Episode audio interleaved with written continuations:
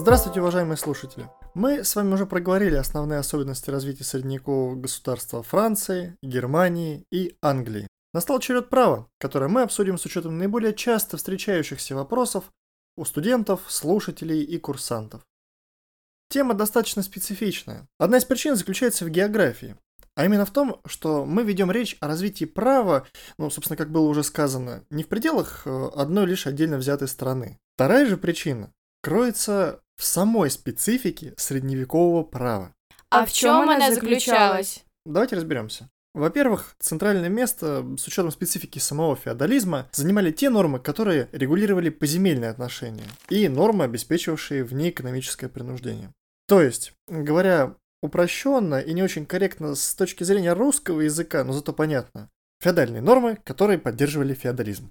Во-вторых, и это тесно связано с первым признаком, средневековое право закрепляло неравенство сословий. В-третьих, все еще не сформировалось деление на отрасли права. Есть еще одна особенность, которую мы назовем чуточку позже.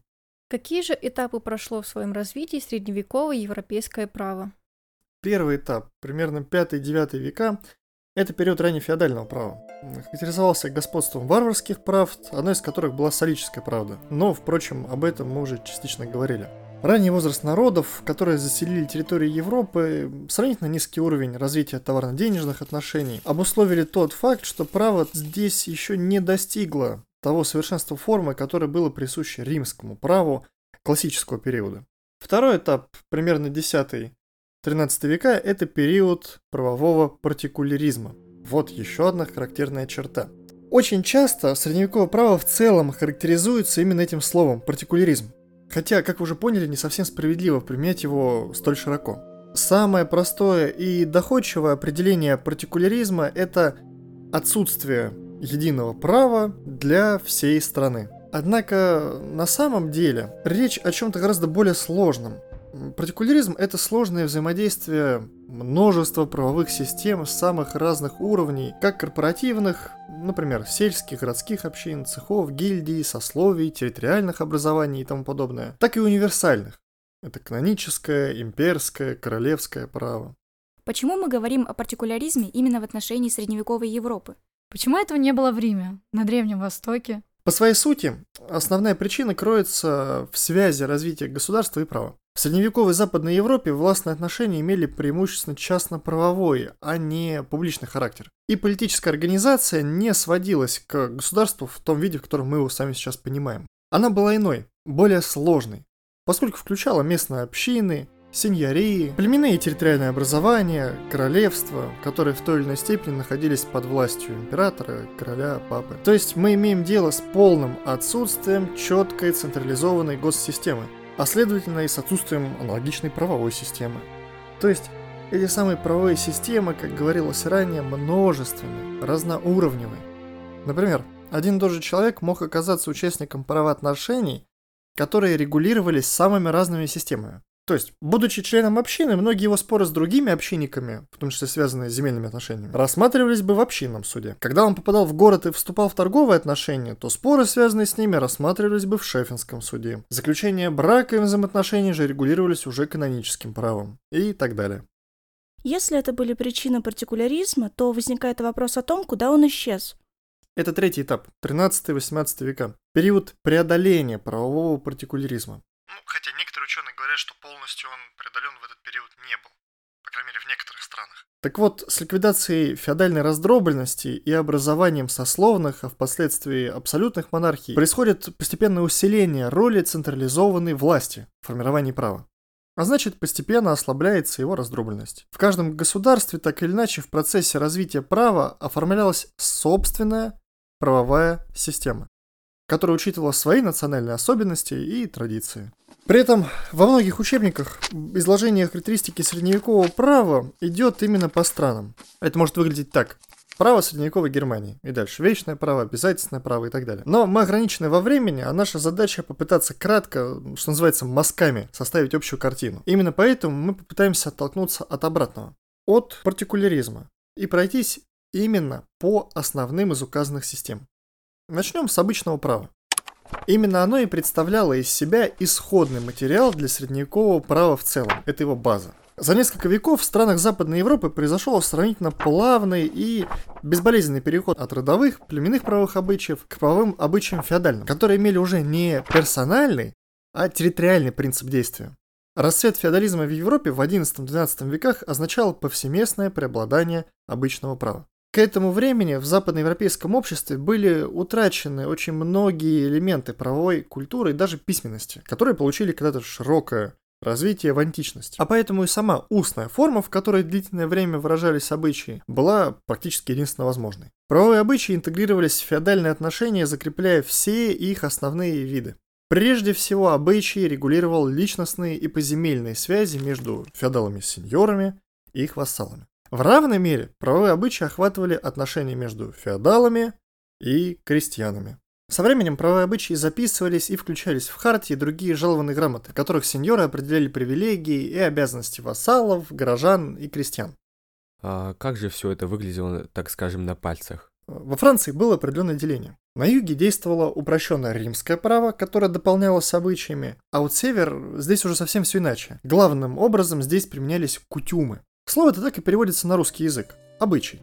В северной части страны они существовали, как правило, в устной форме и представляли собой некую смесь измененных варварских прав, канонического, городского права и так далее. Германское право в XI-XV веках тоже характеризуется образованием многочисленных разнородных правовых укладов, которые относились то к определенной территории, то даже к некоторому кругу лиц. Споры по поводу отношений между сюзереном и его вассалами и споры вассалов между собой решались в ленном суде феодала по нормам обычного ленного права.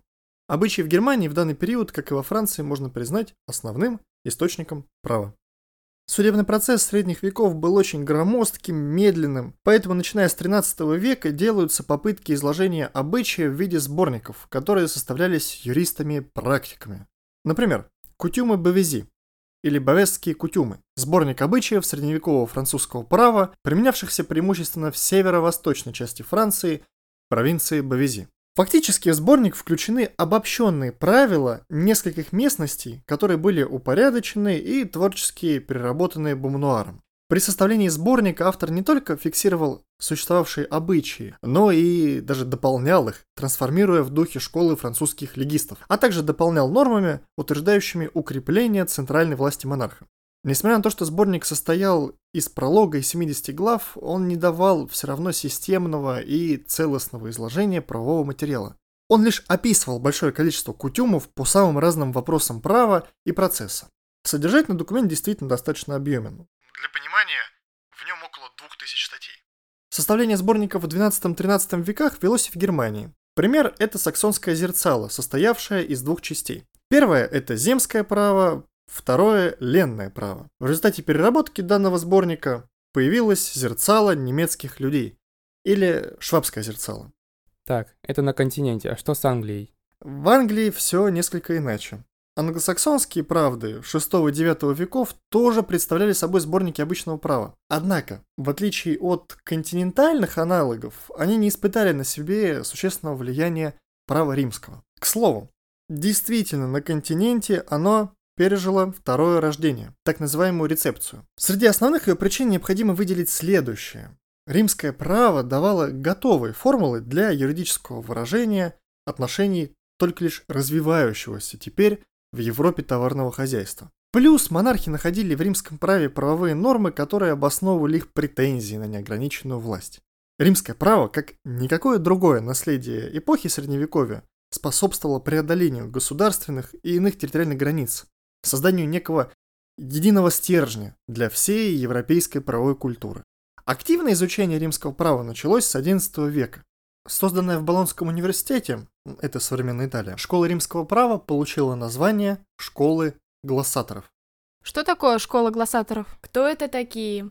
Школа получила свое название потому, что глоссаторы делали свои пояснения и уточнения по тексту юстиниановых памятников римского права в виде глосс, то есть записей, комментариев, на полях или между строчек рукописи. Глоссаторы проделали огромную работу по восстановлению и обработке классического римского права. При этом они были схоластами, то есть представителями философии, которая являла собой синтез христианского, католического богословия и философии Аристотеля. Но опять же, в этой связи нельзя не перейти к каноническому праву.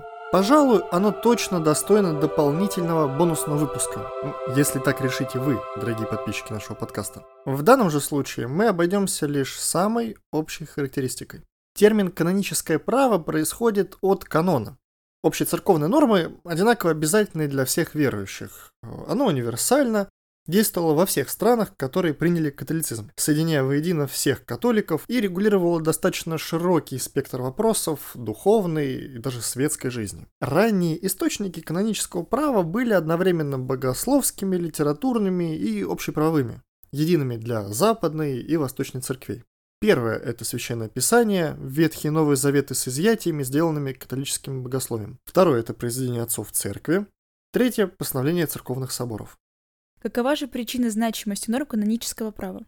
Среди основных факторов стоит назвать то, что они, во-первых, поддерживались идеолого-политически достаточно могущественной римско-католической церковью и папством, имеющим мощную политическую силу. Во-вторых, каноническое право было универсальным, поскольку нормы действовали во всех странах, как уже говорилось, принявших христианство. В-третьих, каноническое право регулировало достаточно широкий спектр общественных отношений. Церковь в тот период, в принципе, распространяла свое влияние абсолютно на все сферы общественной жизни, в том числе образование и, как следствие, юриспруденцию. В-четвертых, оно базировалось на греческой философии и римской правовой культуре. Недаром существовала формула «Церковь живет по римским законам». В дальнейшем главенствующим источником нового канонического права становятся папские конституции. Буллы, бреве, энциклики, рескрипты и другие. С Папы Григория VII начинается преподавание канонического права в университетах. Разделение церквей повлекло за собой вопрос о католическом каноническом праве, ибо церковно-государственные кодексы Востока не могли применяться. Но о праве Византии мы поговорим в отдельном выпуске. Параллельно развивалось и городское право, сыгравшее особую роль в становлении общеевропейской правовой культуры. В основном это писанное право.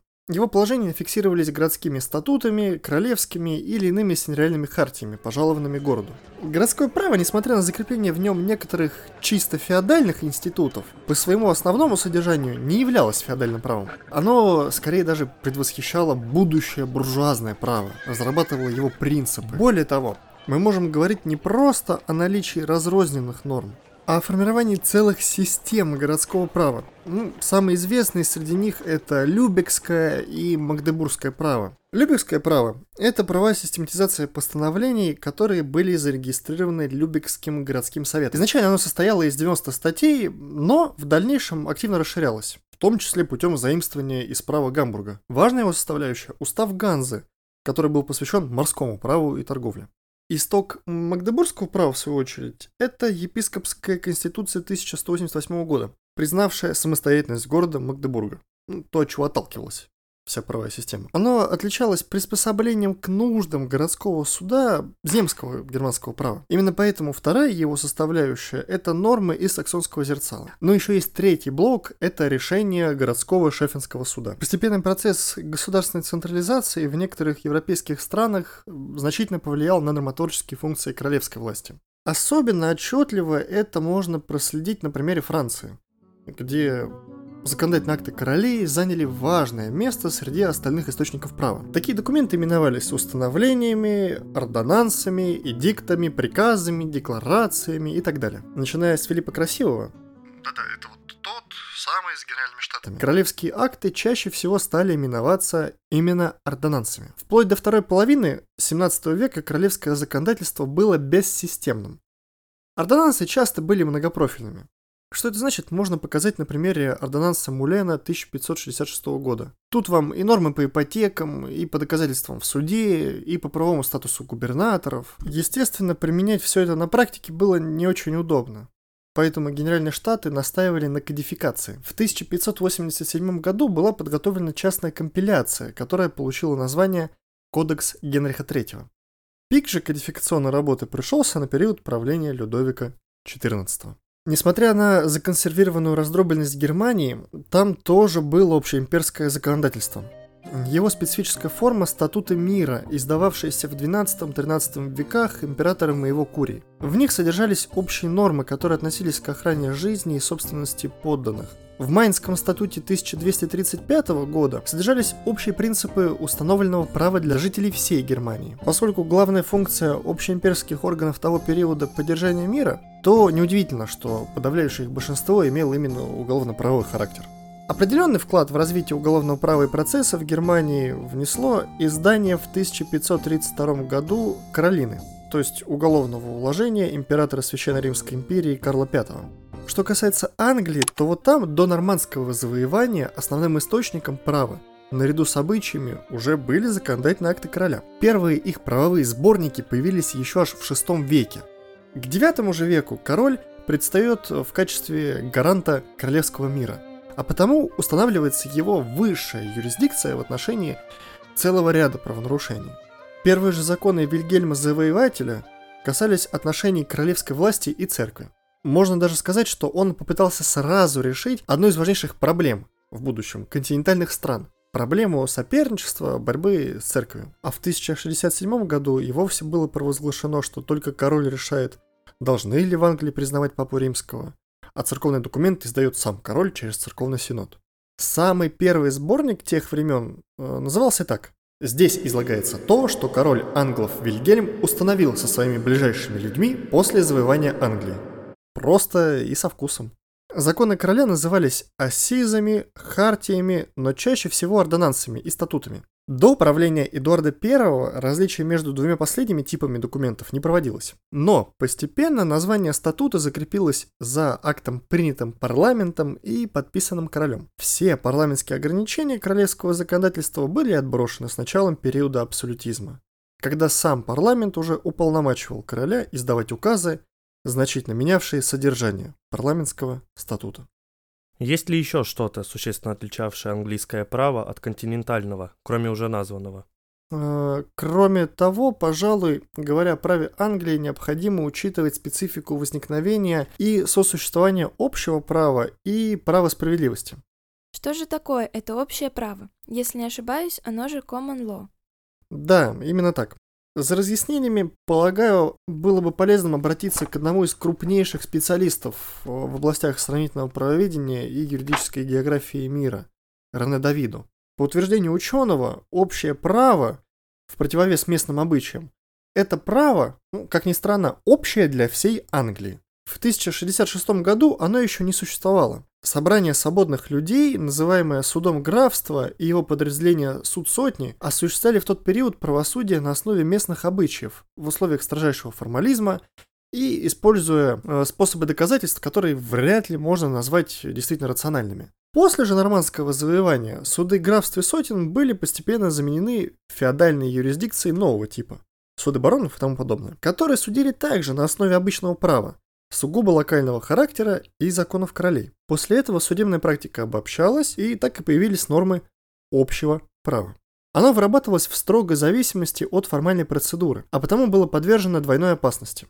С одной стороны, оно не могло успевать в своем развитии за потребностями эпохи. То есть общественные отношения развивались значительно быстрее. А с другой стороны, ему угрожали консерватизм и рутина судейского сословия. А право справедливости? После своего блистательного расцвета в XIII веке общее право не избежало ни той, ни другой из названных только что опасностей. Оно оказалось перед риском образования новой правовой системы соперницы, которая по истечении некоторого времени могла даже заменить собой общее право, подобно тому, как время античное гражданское право в классическую эпоху оказалось перед лицом его подмены преторским правом. Соперник, о котором идет речь, это право справедливости. Ограниченная компетенция королевской юрисдикции могла еще быть терпимым, когда наряду с судами общего права существовали другие суды, способные решать дела в тех случаях, когда этого нельзя было сделать средствами общего права. Упадок, а затем исчезновение всех этих других судов вызвали необходимость поиска новых коррективов, призванных восполнить существовавшие в общем праве пробелы. Если кто-то не находил защиты в судах общего права, то обращался к королю за милостью разрешить его дело по совести. Обращение к королю в средневековом мышлении – это вообще вещь более чем естественная. Королевские суды вначале вовсе не возражали, когда стороны при необходимости прибегали к этому средству. Такое обращение обычно проходило через лорд-канцлера, являвшегося исповедником короля, именно поэтому обязанному руководить его совестью. Если лорд-канцлер считал целесообразным, он передавал жалобу королю, и тот уже ставил ее на рассмотрение в своем совете. Вот, собственно, такое во всех своих противоречиях и особенностях перед нами и предстает средневековое право. Право, которое подарило нам судебный процесс над свиньями, кротами, дождевыми червями, трупами и даже морем. Но именно оно подготовило условия для становления права нового времени, о котором мы еще поговорим. Но закончить бы хотелось отрывком из стихотворного видения саксонского зерцала. И право то, что здесь дано, не выдумано мной оно, а с давних пор от предков перешло. До новых встреч!